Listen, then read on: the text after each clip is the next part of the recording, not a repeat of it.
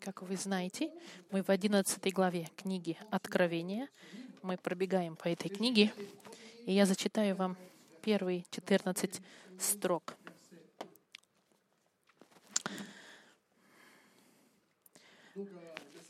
Послание, которое называется сегодня «Два свидетеля». «И дана мне трость, подобная жезлу, и сказано, встань и измерь храм Божий и жертвенник, и поклоняющихся в нем, а внешний двор храма исключи и не измеряй его, ибо он дал язычникам, они будут попирать святой город 42 месяца. И дам двум свидетелям моим, и они будут пророчествовать 1260 дней, будучи обречены во вретище. Это две масленицы, маслины и два светильника, стоящие перед Богом земли. И если кто захочет их обидеть, то огонь выйдет из уст их и пожрет врагов их. Если кто захочет их обидеть, тому надлежит быть убитым. Они имеют власть затворить небо, чтобы не шел дождь на землю в дни пророчества их, и имеют власть над водами, превращать их в кровь и поражать землю всякой язвой, какой только захотят. И когда кончат они свидетельство свое, зверь, выходящий из бездны, сразится с ними и победит их, и убьет их. И трупы их оставят на улице великого города, который духовно называется Содом и Египет, где и Господь ваш распят. И многие из народов, и колен, и языков, и племен будут смотреть на трупы их три с половиной дня и не позволят положить трупы их в гробы. И живущие на земле будут радоваться этому и веселиться, и пошлют дары друг другу, потому что два пророка эти мучили живущих на земле. Но после трех с половиной дней взошел в них дух жизни от Бога, и оба они стали на ноги свои, и великий страх напал на тех, которые смотрели на них. И услышали они с неба громкий голос, говоривший им, «Взойдите сюда». И они взошли на небо, на облаке, и смотрели на них враги их. И в тот же час произошло великое землетрясение, и десятая часть города пала, и погибло при землетрясении семь тысяч имен человеческих, и прочие объяты были страхом и воздали славу Богу Небесному. Второе горе прошло, вот идет скоро третье горе. Да благословит Господь изучение Слова сегодня. Как вы знаете, чтобы быстренько пройти, апостол Иоанн находится в тюрьме на острове Патмос в 95 году после Иисуса Христа. И он получает видение от Бога, касающееся конца времен. И это видение, это видение, книга Откровения.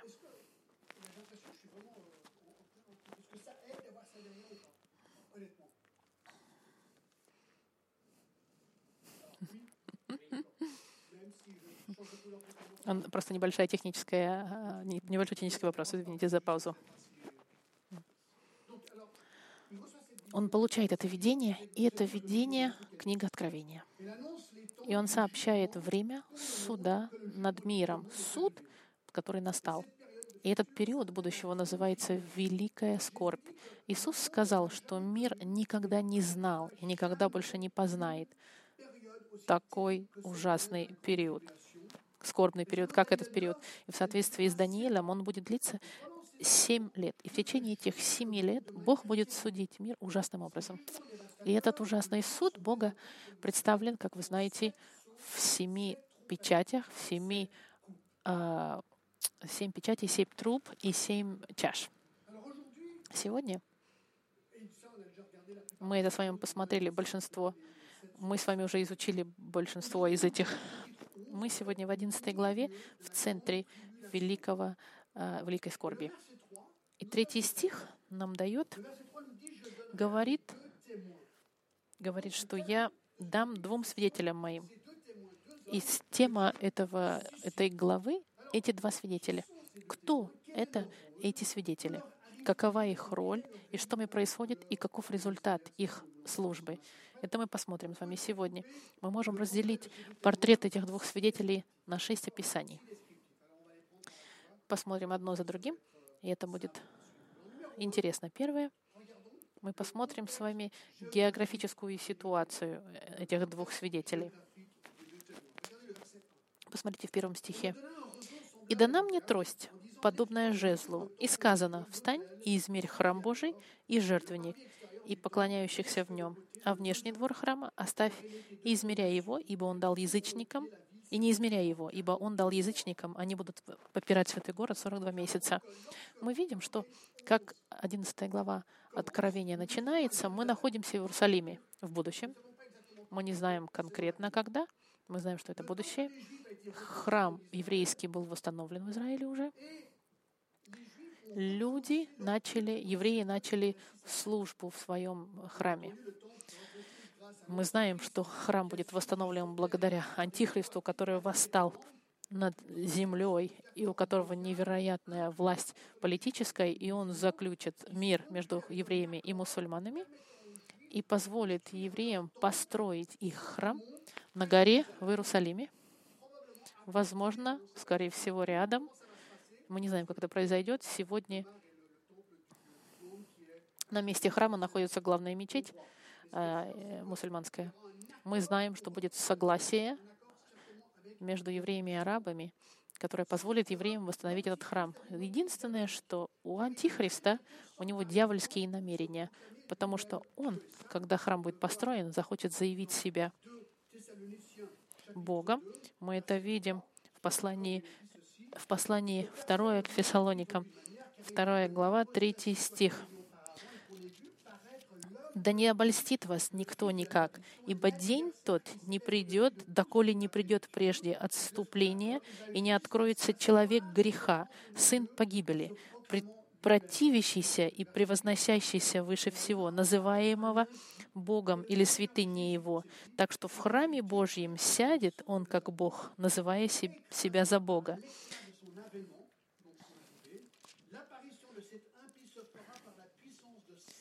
И дальше идет. И так откроется, и так откроется беззаконие, которое Господь Иисус убьет духом уст своих и истребит явлением пришествия своего. Э, и дальше идет, э, он зачитал полностью Фессалоникам. Некие комментаторы говорят, что, что они относятся к этому э, тексту символически. Я с ними не согласаюсь, потому что если бы если бы это было символически, зачем бы тогда Иоанну нужно было бы измерять то, что не существует? Второе, если они говорят, что храм, может быть, это церковь, и тогда, если бы это был символичный образ церкви, тогда кто же, что же за жертвенники, кто поклоняющийся? Если бы это был просто символ церкви, тогда почему бы тогда символически в этом месте было две секции для евреев и для неверующих, да? Поэтому понимаем, что текст нужно брать буквально. И это соответствует посланию к фессалоникийцам, который требует наличия храма в конце времен, чтобы Антихрист мог сесть на нем и провозгласить себя Богом. В первом и втором стихе мы видим, что свидетели находятся в храме в Иерусалиме. И им дается трость. Трость из растения, из растения зеленого тех времен, которое ростом было 6-7 метров. И они использовали это дерево как палки для хождения, а также как, измеря... как, э, как метр измеряющий. Интересно, у нас нет точного измерения здесь, создается впечатление, что это больше это кажется, что это больше акт принадлежности. Вот мой храм. Измерь его. Я хочу, чтобы ты измерил то, что мне принадлежит. Это бы было похоже на то, что было написано в Захарии во, втор... э, во второй главе. Но что интересно, что внутренняя часть в храме, она, она должна быть измерена, святой святых. Вы знаете, только жертвоприносящие могли, служители могли заходить в это место.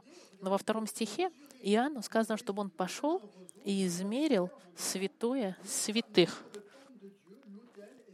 Жертвенник и поклоняющийся на нем. А внешний двор храма исключи не измеряй, потому что дал он язычникам, чтобы они попирали святой город 42 месяца. Итак, он измерит храм, но не внешнюю часть. Почему? Потому что внешняя часть, она дана язычникам, другим нациям, которые будут город 42 месяца попирать нации, нееврейские, ведомые антихристом во время великой скорби, они будут контролировать город Иерусалим. Это антихрист сам, который будет контролировать город. 42 месяца — это что?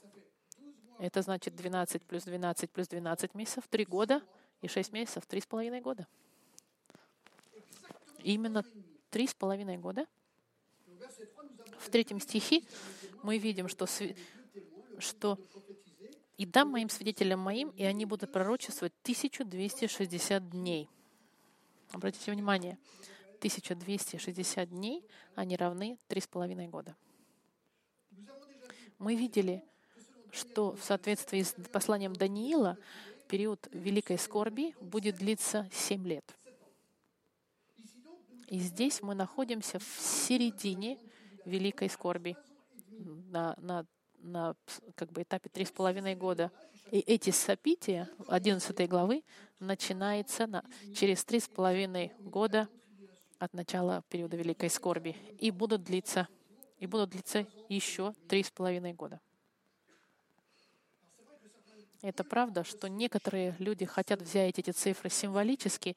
Проблема в том, что они настолько специфичны, что это очень, как бы, если вам сказали 1260 дней, то тут сложно символизм вложить. 42 месяца, не 3 месяца, не 4, конкретно сказано 42 месяца. Очень сложно тогда принимать символически это Писание. И мы знаем, что в соответствии к посланиям Фессалоникам и Даниилу жертвоприношение относит, а, остановится, и Антихрист, Антихрист заявит себя Богом через три с половиной года. Есть еще очень интересная деталь в одном стихе. В первом стихе, когда он должен измерить храм, в конце стиха написано «и поклоняющихся в нем». Интересно. Значит ли это, что будет эвалюация тех, кто поклоняется, чтобы знать, настоящие они или нет? Я очень часто говорю, людям говорят, я иду в церковь. Я, и все люди, которые говорят, тут церковь, я им говорю, я иду в Макдональдс, это не значит, что я Биг Мак. Просто от того, что идешь в église, не делает из себя христианина. Можно прекрасно идти в церковь и быть абсолютно неверующим.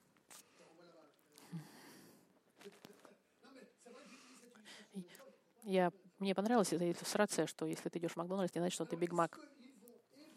Будет ли они анализировать и эвалюировать людей, которые поклоняются, чтобы видеть правду их отношений с Господом? И в этом ключ. Очень легко делать жесты э, верующего, но, но не быть верующим. Это географический контекст. Храм Иерусалима в самом центре великой скорби. Второе описание — личность двух свидетелей, неточная, начиная с третьего стиха. «И дам двум свидетелям моим, и они будут пророчествовать 1260 дней, будучи обречены во вретище». Эти, это две маслины и два светильника, стоящие перед Богом земли. Кто эти два свидетеля? Некоторые говорят, что это не люди, но а символ, что они представляют собой нечто. Но факт, что в седьмом стихе написано, что они умирают, а в одиннадцатом, что они воскрешают, говорит о том, что это какие-то личности, и плюс они еще одеты во вретилище. Многие люди приходят к выводу, что, возможно, это Моисей или Илья в старом заветных времен. Это часто принесено как... Я не согласен с этим. Во-первых, то, что будут производить эти два свидетеля, останавливать дождь, а, превращать воду в, в, в, в кровь, заставлять нас задуматься о Моисее. Им может показаться, что это Моисей и Илья, которые вернулись. Во-вторых, в Малахии, в 4 главе, в 5 стихе, стихе сказано, «Вот я вам пошлю вам Илью пророка перед наступлением Дня Господня, великого и страшного, Проблема, что Иисус уже объяснил этот текст, говоря, что это пророчество исполнилось Иоанном Крестителем. Некоторые думают, что потому как евреи отказались от Иоанна Баптиста, он еще раз вер... Иоанна Крестителя, он еще раз вернется. Третья возможность, другая, третья причина, почему они думают, что это Илья и Моисей, они оба появились в, в, в трансформации Христа, на, когда он молился. Послушайте. Вот ответ. Очень четко. Нам не, не сказано, кто это два свидетеля. Мы не знаем, кто эти два свидетеля. Это может быть Моисей или я. Но я не скажу нет и не скажу да. И мы можем попытаться догадаться, но мы никогда не будем полностью уверены. Почему? Потому что Господь не пожелал нам это рассказать. Нет зла в том, что вы хотите попытаться узнать, но заключение возможное, что это просто два, два человека, которым Бог дает невероятную власть, чтобы исполнять его работу. И превыше этого можно э, уже как бы попасть в воды такие темные, непонятные нам. Нам главное знать, что есть два свидетеля, а дальше уже не важно кто. Третье. Удивительные качества свидетелей. Я подчеркну шесть интересных качеств. Первое — пророческая роль. И дам моим свидетелям моим, и они будут пророчествовать. Не сказано, кто им даст э, власть, но мы предполагаем, что это Отец Сын или Отец Бог. Отец Бог Отец или Бог Сын. Имя для пророчества — это э, то же самое слово, как и мученики. Этот, в, те времена пророки Христа называли мученики Христа. Почему они использовались? Потому что если ты по-настоящему будешь свидетельствовать, ты, э, тебя, тебя наверняка, ты будешь мучеником, как большинство христиан были замучены. И мы увидим это. Почему? Через несколько минут. Слово «свидетель» мученик показывает, что настоящее свидетельство стоит тебе, потому что это приносит тебя гонением. Вопрос, почему их два? Почему один, не один или не три? Возможно, потому что закон требовал, чтобы все было подтверждено двумя свидетелями в соответствии с Фессалоники. Вы знаете, что Иисус своих апостолов послал по два, чтобы друг друга укреплять. Что эти люди будут говорить? Что значит пророчествовать? Они просто будут заявлять, что час суда финального наступил, и что все должны раскаяться. Если нет, они будут суждены вечно. Или раскаяться, или погибнуть. Посмотрите, слово пророчествовать — это значит в современном языке всегда несет за собой идею сообщать что-то. Пророк — это тот, кто а, а, заявляет вам Слово Божье. Я своего рода сегодняшний пророк, но только с маленькой буквы «П». Я вам а, рассказываю о деяниях Господа. Я не могу вам заявлять о будущем, потому что канон библейский пророчества уже закрыт.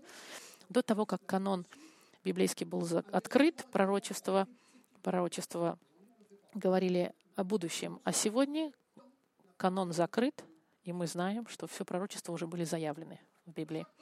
И каждый раз, когда вы делитесь Евангелием с кем-то, вы пророчествуете. Если мы технически пытаемся объяснить слово пророчество, мы говорим тем, суд тем, кто э, отказывается раскаяться, и мы им говорим, чтобы они раскаялись и доверились Господу Христу, чтобы Он их простил и не судил. И это Евангелие. И когда вы об этом, с этим делитесь с людьми, вы пророчествуете. Второе. Интересное качество у них печальная одежда. Они облечены во вретище. Вретище — это в те времена было очень э, популярно. Это был а, вот, пророки таким образом говорили о раскаянии. Мы видели в Ионе, когда люди надевали на себя вот такие вретища, чтобы показать, что они раскаялись.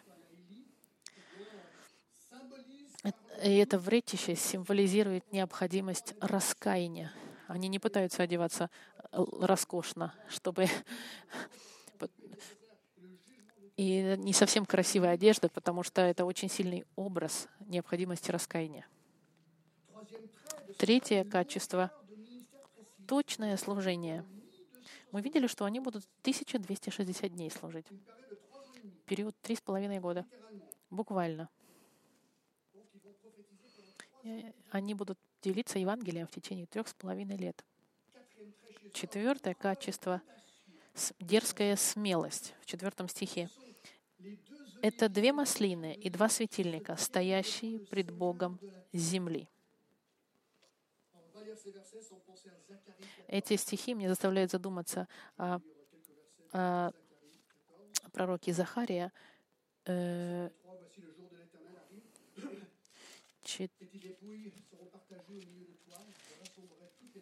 14 стих. «Вот наступает день Господень, и разделит награбленное у тебя среди тебя, и соберу все народы на войну против Иерусалима, и взят будет город, и разграблены будут дома».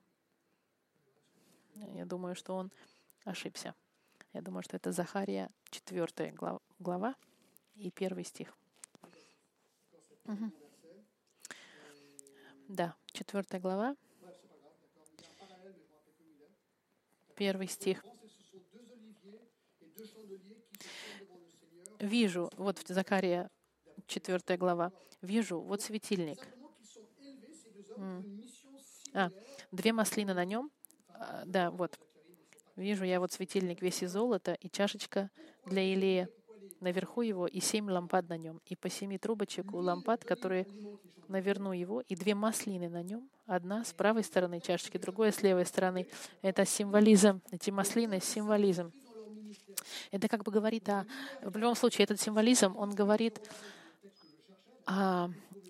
Это говорит о... Да.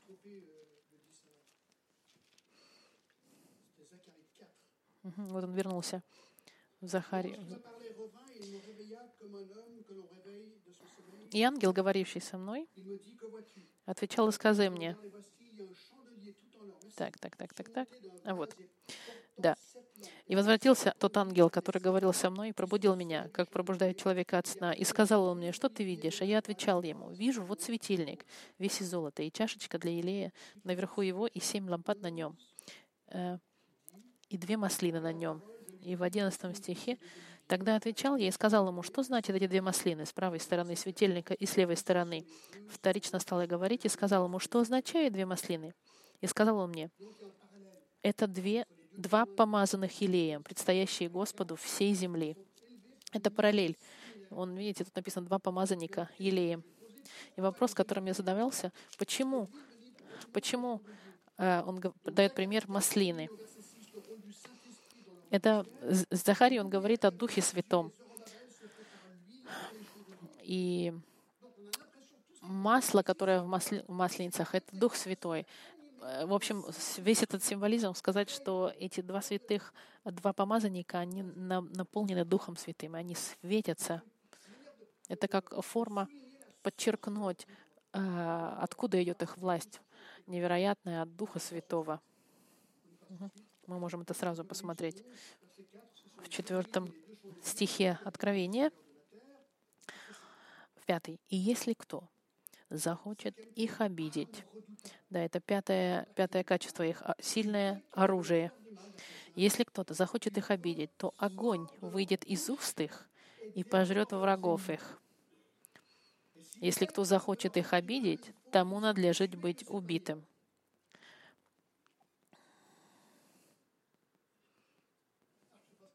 Я не знаю, что вы думаете на эту тему, я вот вам что скажу. Когда христианин, если вы мне не верите, попробуйте сами.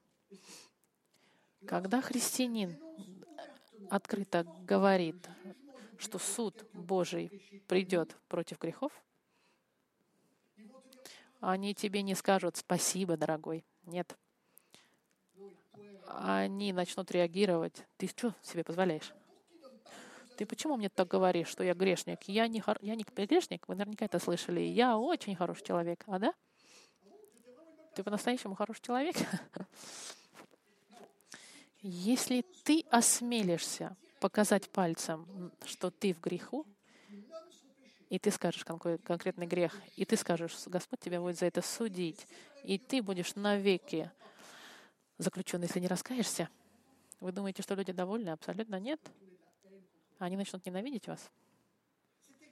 Это именно что и происходит с Иоанном Крестителем и с Иродом, помните? Иоанн Креститель, он мог бы жить и жить, но он увидел царя Ирода, и Ирод, он развелся со своей женой, чтобы жениться на жене своего брата. И это был незаконный брак. Это было прелюбодеяние. Тогда Иоанн Креститель, который был одет примерно так же, как эти два свидетеля, к тому же, помните, он питался медом и кузнечиками, он идет к, краю... к... к королю и говорит, «Король, царь, ты прелюбодействуешь, и брак твой неверен, неправильный». И царь ему, конечно же, не сказал «Спасибо, Иоанн Креститель, ты такой молодец, что ты мне сказал, что я грешник». Нет, вы знаете прекрасно, как он отреагировал. Он посадил в тюрьму и отрезал ему голову. Почему? Потому что мы любим наш грех. Если мы не открыты к тому, чтобы Бог, Дух, Дух Божий в нас работал, либо мы раскаиваемся, либо мы пытаемся уничтожить тех людей, которые нам говорят о грехе. Иоанн Креститель, он очень многих беспокоил. Интересно, что Иисус в послании к Иоанну, в послании к Иоанну, эти послания обычно не любит, если мир вас ненавидит, знайте, что он возненавидел меня вначале. Мир нас ненавидит? Мир по-настоящему тебя ненавидит. Вы скажете, почему? Почему мир меня будет ненавидеть? Из-за послания к Матфею, 7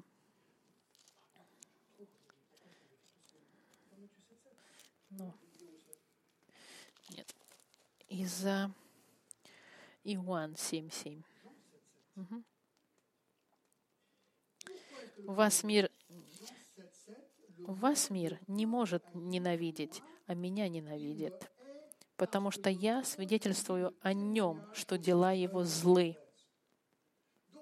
Это значит, что если ты подойдешь кому-то и скажешь, что ты грешник, и что должен раскаяться, они тебя возненавидят. А к тому же, если ты будешь продолжать, они будут тебя ненавидеть. И именно это и происходит здесь. Их свидетельство настолько раздражающее, что их хотят оби- уничтожить. Если кто-то хочет их обидеть, у них есть невероятная сила, которую Господь им дает. Из- изрыгать огонь и пожирать врагов. Вы скажете, буквально это или нет?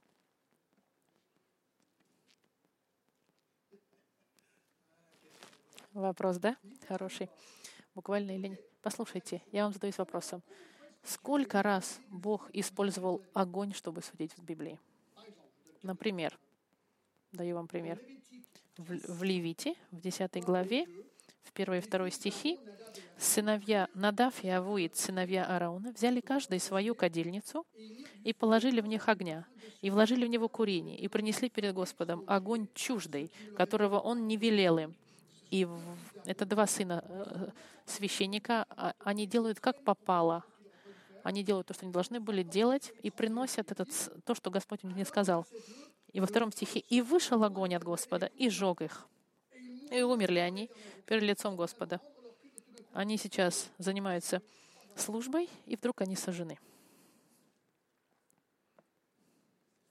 В числах, 11 глава, первый стих.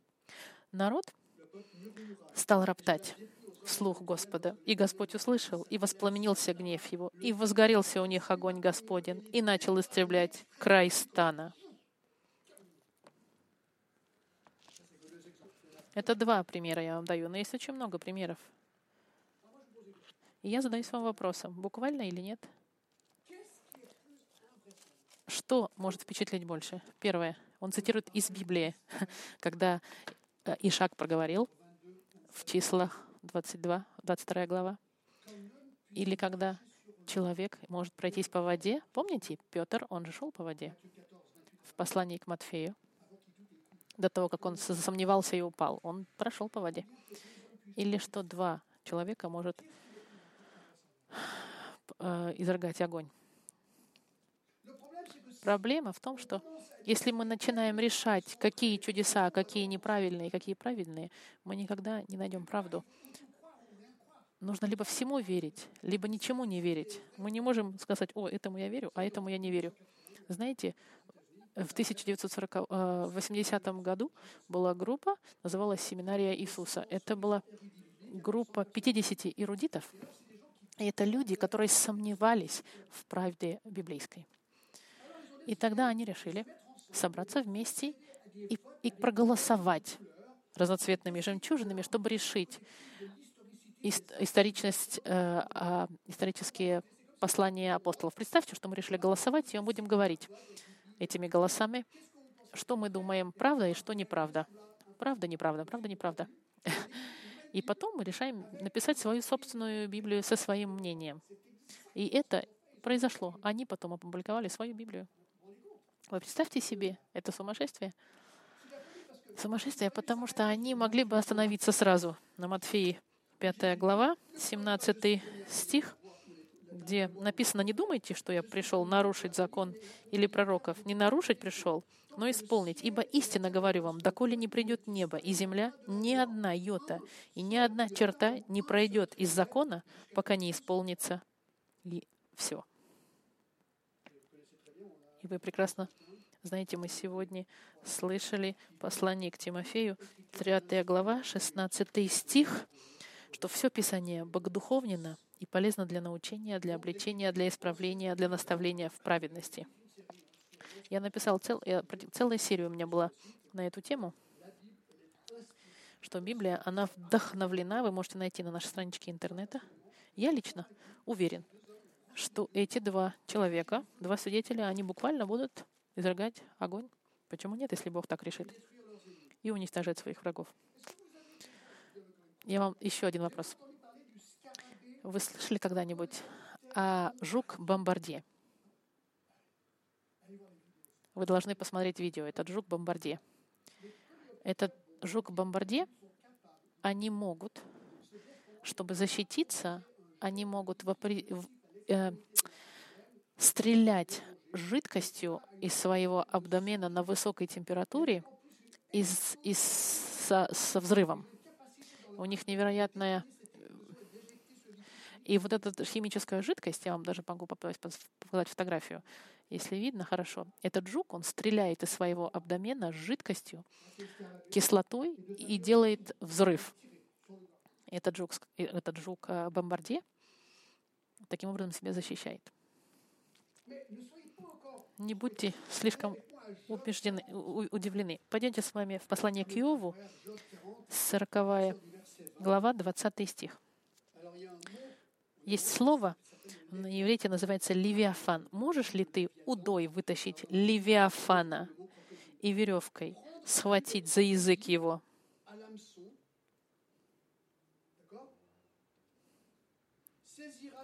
Вденешь ли кольцо в ноздри его? проколешь ли его? 41 глава и 10 стих. От его чихания показывается свист, глаза у него, как ресницы зари, из пасти его выходит пламя, выскакивают огненные искры, из ноздрей его выходит дым, как из кипящего горшка или котла. Дыхание его раскаляет угли, и из пасти его выходит пламя. Вы скажете, это что такое?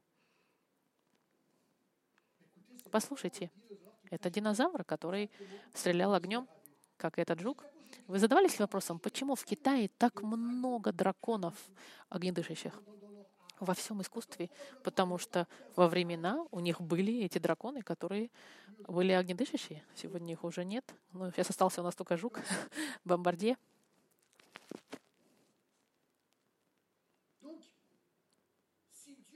Если Бог может делать все это, конечно, он может дать и свидетелям эту невероятную силу.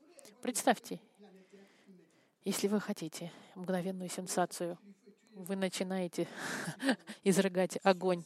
Безусловно, вы будете сразу же известны во всем мире. И именно здесь, в этом цель. потому что мир будет слышать их послания и будет видеть, как они стреляют огнем. И к этому мы придем сейчас. Почему Бог дает им это оружие? Для того, чтобы никто не мог остановить их службу до того момента, когда Бог решит. Каждые люди, которые захотят их обидеть, они будут мгновенно убиты. У них есть еще интересное качество. У них есть власть затворять небо, чтобы не шел дождь на землю в одни пророчества их. Имеют власть над водами, превращать их в кровь и поражать землю всякой язвой, когда только захотят.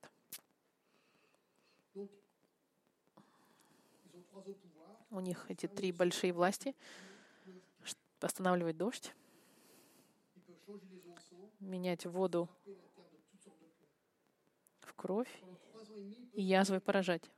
Представьте себе остановить дождь на три с половиной года. Помните, что уже треть вот питьевых уже испорчена в соответствии с восьмой главой. Недостаток дождя это приведет к, су- к засухе международного масштаба. Представьте последствия на агрикультуре, на животных. Ужасно. Это не просто два свидетеля. Это как иллюстрация, чтобы привлечь внимание. А теперь у них эта власть над дождем, и менять воду в кровь — это еще сильная власть. Пославно это, понятно, это очень похоже на то, что делал Моисей и в седьмой главе Исхода, и поэтому люди часто думают параллель, что это может быть Моисей, дух Моисея, вернувшийся как бы. Но Бог отправляет этих свидетелей в Иерусалим, чтобы они заявляли о суде в течение трех с половиной лет с этой невероятной властью огнедышащей и, и, и останавливать дождь. Это приводит нас к четвертому описанию. Мы видели географическое э, положение, видели, что у них есть, э, смотрели их личности, посмотрели на их качества, а теперь мы посмотрим убийство свидетелей. Седьмой стих.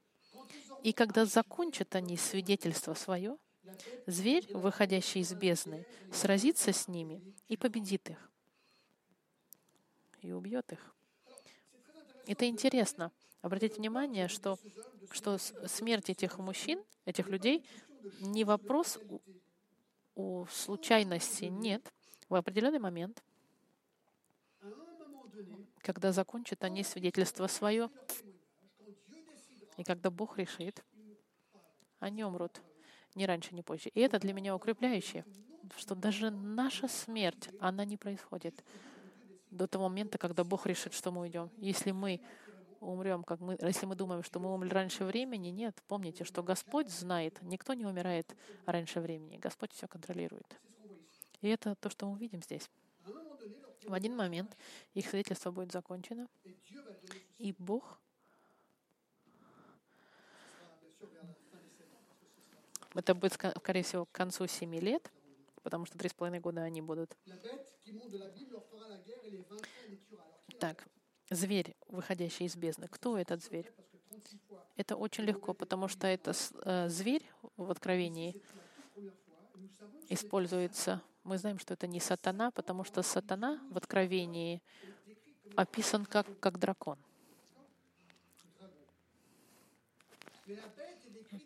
Зверь в 13 стихе, если вы посмотрите со мной, в первом стихе, «И видел я на песке морском, восходящего из моря зверя с семью головами и десятью рогами, Посмотрите во втором стихе. «Зверь, которого я видел, был подобен барсу.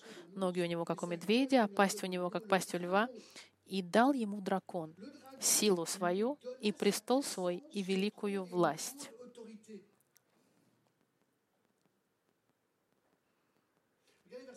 В четвертом стихе. «И поклонились зверю, говоря, кто подобен зверю этому, Дракон — это сатана, зверь — это какой-то человек. И в пятом стихе «И даны были ему уста, говорящие гордо и богохульно, и дана ему власть действовать 42 месяца». Опять эта цифра 42, как мы видим с вами. Зверь — это личность, которая богохульствует в течение 42 месяцев. И в седьмом стихе «И дано было ему вести войну со святыми, а победить их».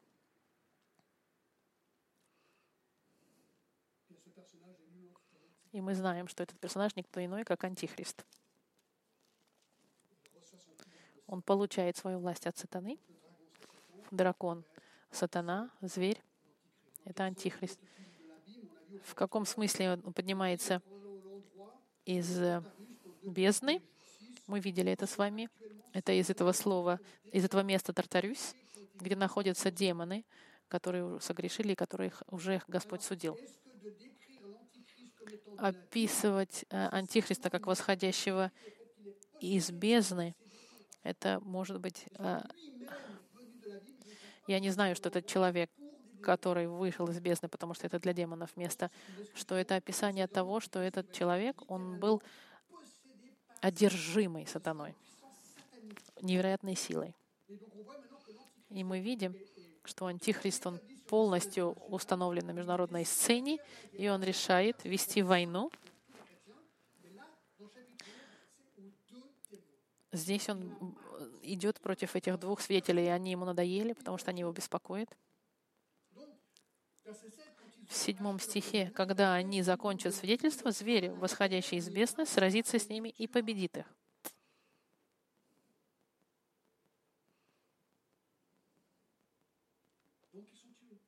и они убиты. Кажется, что Антихрист победил, но это лишь кажется, потому что в восьмом стихе и трупы их оставят на улице великого города, который духовно называется Содом и Египет, где и Господь наш распят. Что это происходит? Понятно, что происходит это, это в Иерусалиме.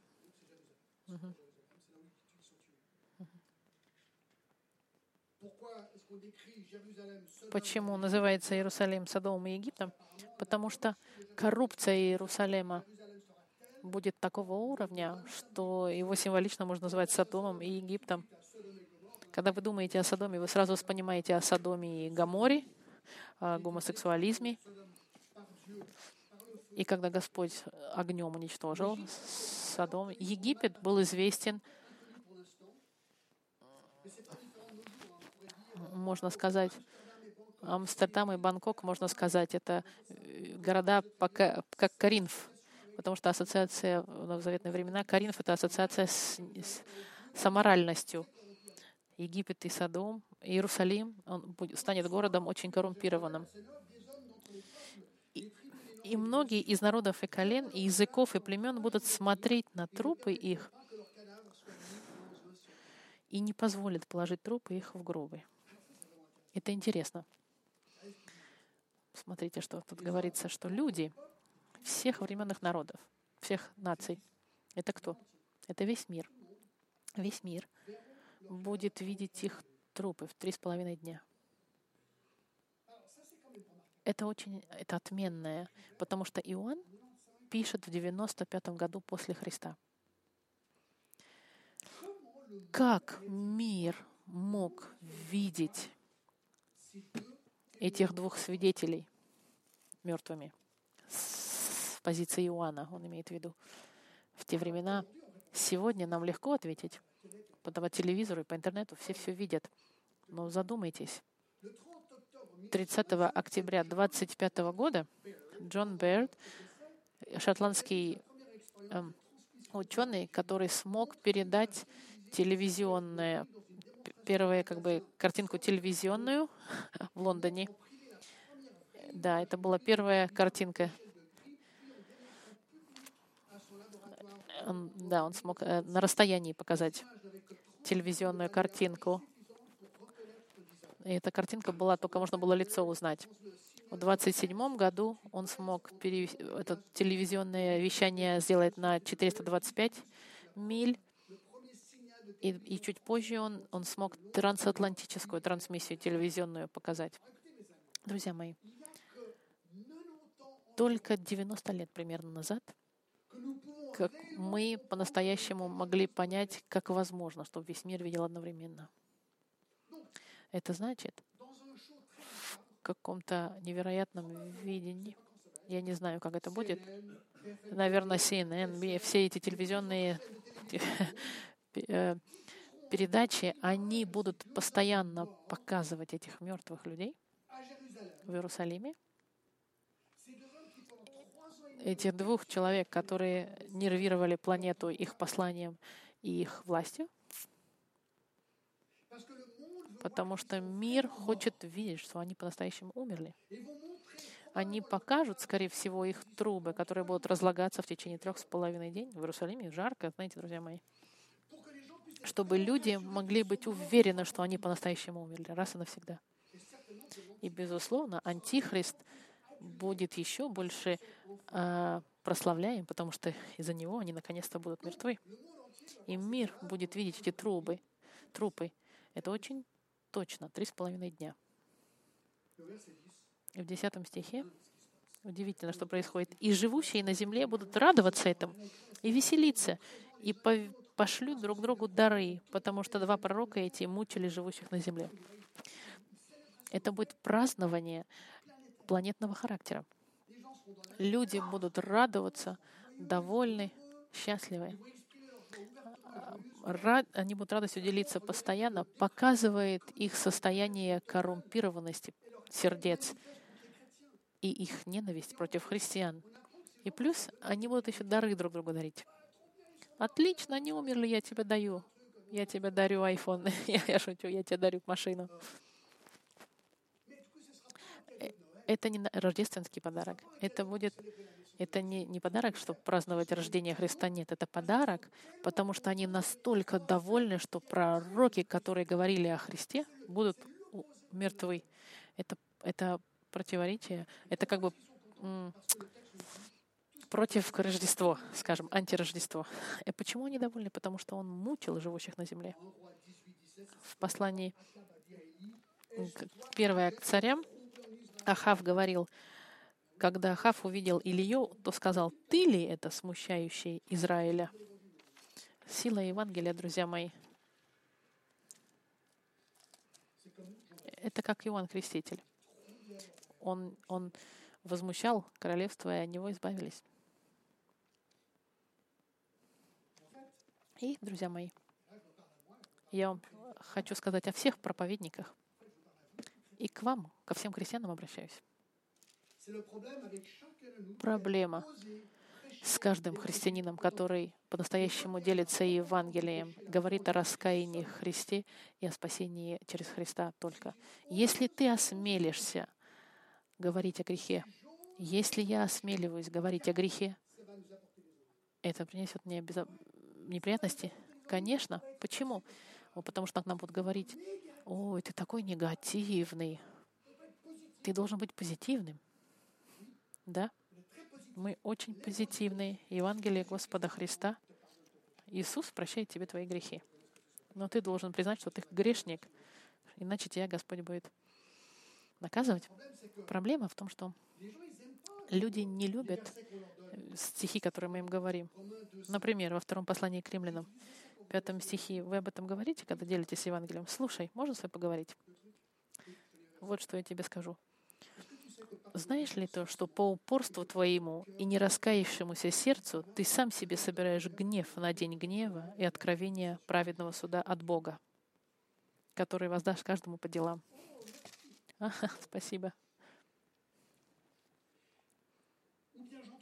Или, или послание к Иоанну, 3 глава, 36 стих.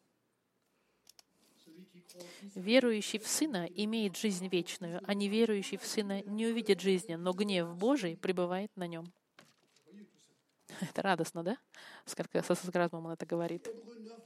Послание к евреям, 9 глава, 27 стих. Когда я буду умирать, у меня будет второй шанс, а посмотрим. И как людям положено однажды умереть, а потом суд? Суд. У тебя второй шанс, ты думаешь? Ха. В Библии нет. В моей Библии второго шанса, шанса нет. Матфей, послание к Матфею. Ой, вы такие негативные. 25 глава, 41 стих. Тогда скажет и тем, которые по левую сторону, «Идите от меня, проклятые, в огонь вечный, уготованный дьяволу и ангелам его». Вы такие прямолинейные, такие, э, вы в своей перспективе очень ограничены. А Библия говорит, ибо нет другого имени под небом, данного людям, которым надлежало бы нам спастись. Хочешь неприятностей? Делись Евангелием. Но приготовься все плохо будет, как бы, потому что люди не любят настоящее Евангелие слышать. Пятое Писание. Публичное воскресение. Это невероятно. Они умерли, все радуются. Но после трех с половиной дней вошел в них дух жизни от Бога, и они оба стали на ноги свои, и великий страх напал на тех, которые смотрели на них. Международное празднование мгновенно прекратилось. Праздник закончился. Их, их воскрешение убивает праздник. Мы видим, что этот дух жизни вошел в них. Бог их восстанавливает, воскрешает. И, и это видят все, что два Представьте, все камеры мира показывают, все международные э, каналы. И вдруг, это прямая трансляция, 24 часа в сутки, вдруг одна из камер поним, понимает, что цвет кожи меняется у них.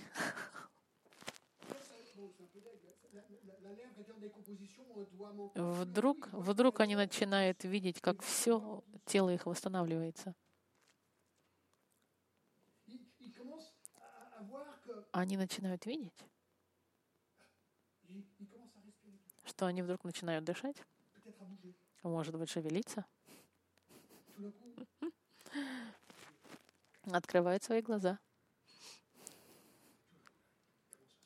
и встают. Весь мир на это смотрит и говорит, что же происходит.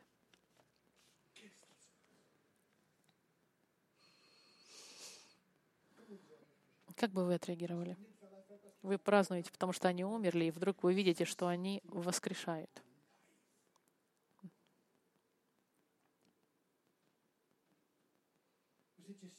Вы были уверены, что вы от них избавились, от этих беспокоящих вас пророков. И потому, как ты как будто думаешь, убил, и думаешь, это избавился от него, а вдруг эти убитые возвращаются, ты думаешь, что же делать-то? Они не умерли. 12 стих. «И услышали они с неба громкий голос, говоривший им, «Взойдите сюда». И они взошли на небо, на облаке, и смотрели на них враги их. Они воскресли, и Бог их зовет, и они раз и поднимаются. И телевидения все камеры показывают, и, и ведущие говорят, мы находимся в Иерусалиме, и мы видим этих двух мужчин. Что же происходит? Можно себе представить эту сцену? Я, я конечно, сейчас шутливо это говорю, но это невероятно.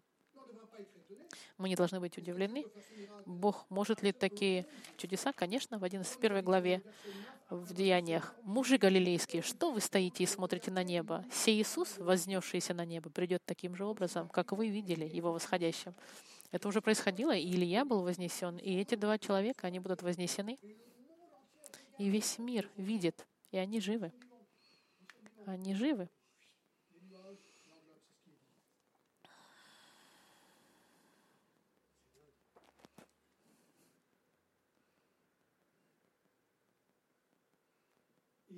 ennemis les virent.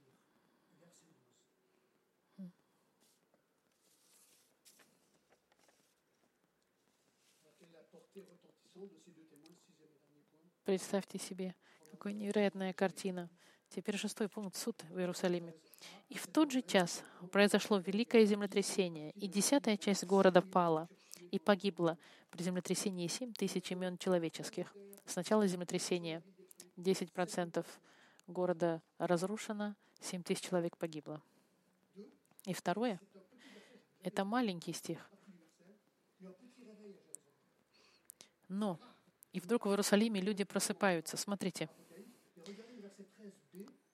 Вторая половина. «И прочие объяты были страхом и воздали славу Богу Небесному». И, мы, и кажется, что другие, это остальные, оставшиеся 90% Иерусалима вдруг начинает верить. Я не знаю. И другие, оставшиеся, и прочие объяты были страхом и воздали славу Богу Небесному. Здесь очень четко мы видим спасение людей.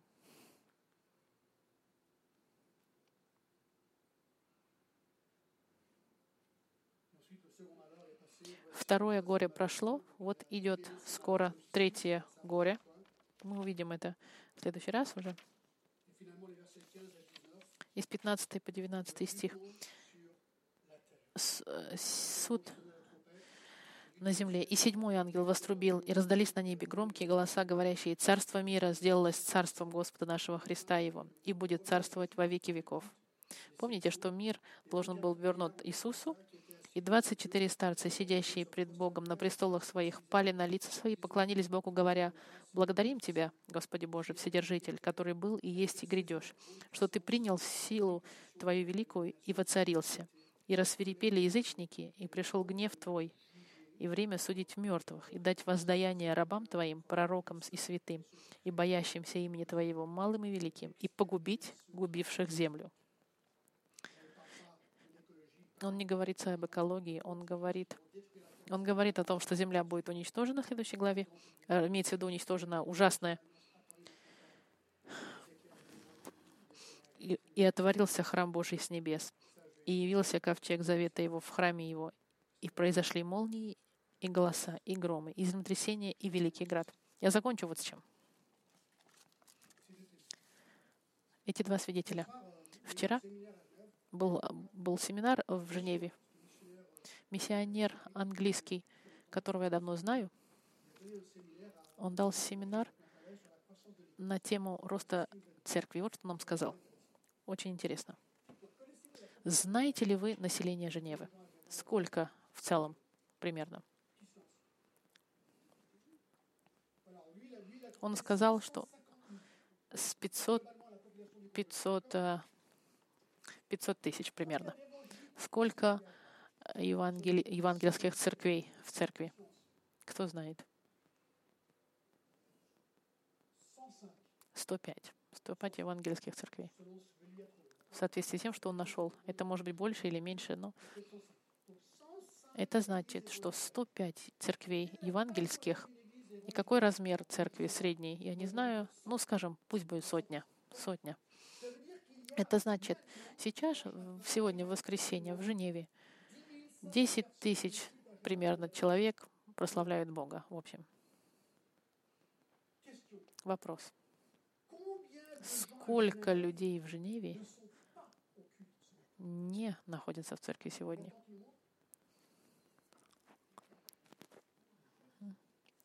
Так, у нас какая-то картинка. А, 550 тысяч. Технически.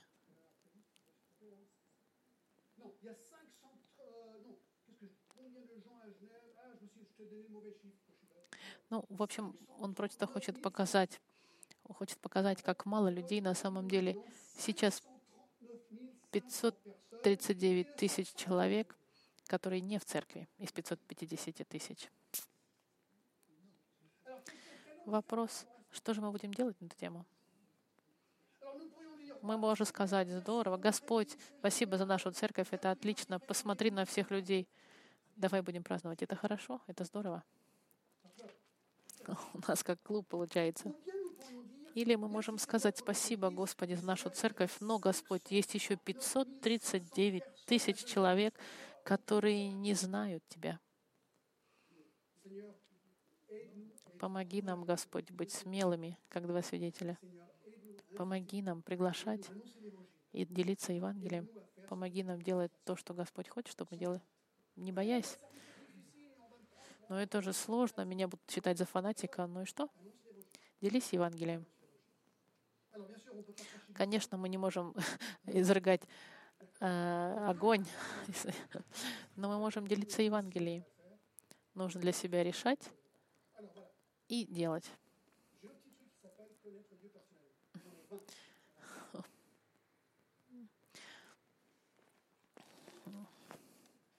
Он сейчас говорит о том, что вот у меня 20 маленьких трактовок, я хочу дать 20, 20 э, людям. Дайте каждый кому-нибудь такую книжечку. Возьмите и прочтите с кем-то. И попытайтесь привести оставшихся людей Женевы. Это, это смешно, но это не смешно. Мы для этого здесь и есть. И он приглашает людей, чтобы они делились хотя бы с одним человеком. А теперь помолимся все вместе. Угу.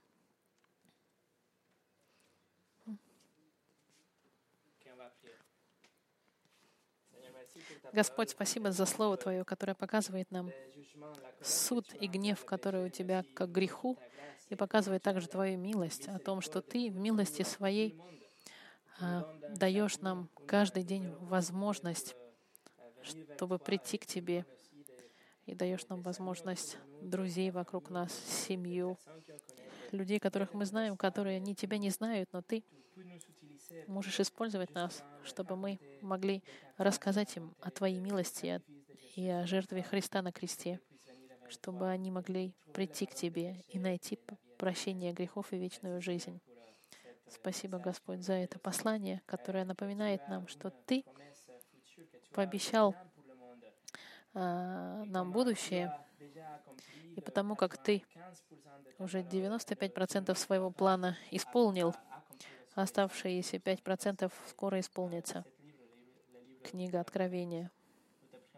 Мы молимся, Господь, чтобы Ты, чтобы всю эту правду, которую мы сегодня изучали, мы могли бы сохранить в наших сердцах, и чтобы это помогло нам в нашем росте и, и познании Слова Твоего. Именем Христа благодарим Тебя. Amén.